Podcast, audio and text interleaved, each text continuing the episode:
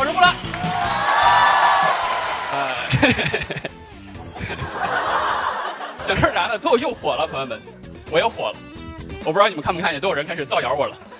有人看见没有？我跟你们说说那个事情，就是最近有媒体造谣我说呼兰参加活动出场费一小时在三百万到五百万之间。你知道吗？这些脱口秀演员现在见到我都说：“哎呀，天价艺人来了。”我觉得造这个谣的人不是对脱口秀没概念，是对钱没概念。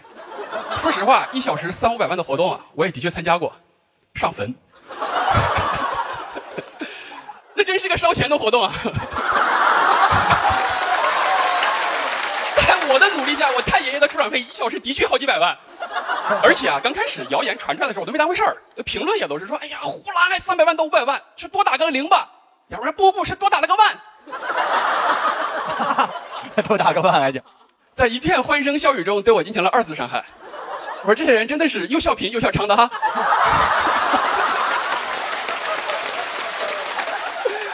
后来传着传着不对劲了，有人真信啊，评论就说这个人是谁不认识，他应该抓起来查查。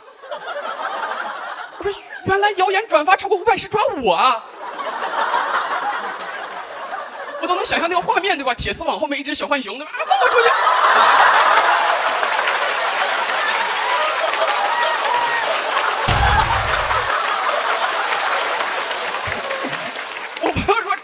庆幸的，因为网友判案一般是枪毙，而且得是立刻枪毙，再晚一点枪毙，事情就反转了。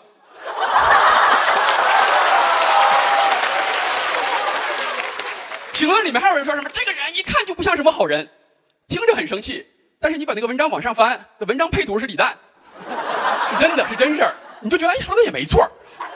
但最来气的就是这些营销号造我的谣，还嫌弃我没名，配别人的图片。整到我们脱口秀界抠抠搜搜好几个人才凑够了一条谣言。李诞说：“我来组成头部。”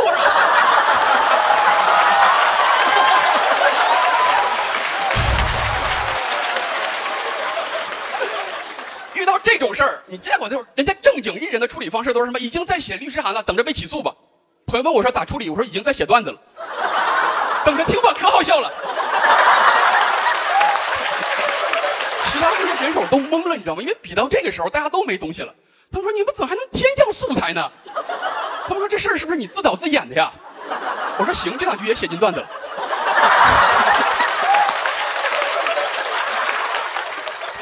后来这件事情实在传的太广太广了，公司出律师函辟谣。就你们能想象吗？脱口秀也有这么一天，要出律师函辟谣自己没赚这么多。而且就在出律师函的那一刻，我就认识到了我自己人性中的阴暗。就是有那么一刹那，我不是特别想辟这个谣了，有点舍不得这份虚荣。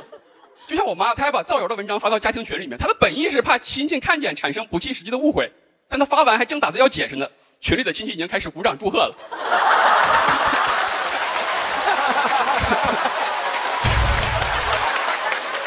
他也不想解释了，在群里发谢谢大家对我儿子的支持。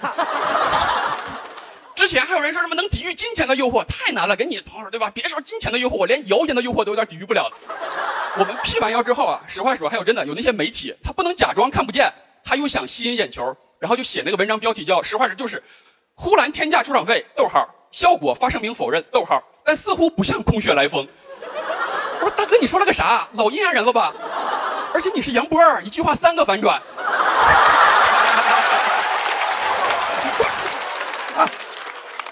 杨波讲段子真是一波三折，而且实话实说，这种标题最扯淡，这种逻辑最扯淡，对吧？张嘴就能来嘛？什么呼兰天价，效果否认，但苍蝇不叮无缝的蛋。呼兰天价，效果否认，但一个巴掌拍不响。你这种逻辑伶牙俐齿的我也只能想到一句话，对吧？就是你要这么想，我也没办法，对吧？而且啊，最后啊，其实说实话，我也呼吁不了什么媒体少发那个不实的信息。从根儿上说，大家喜欢看谣言，其实我想看，我也爱看。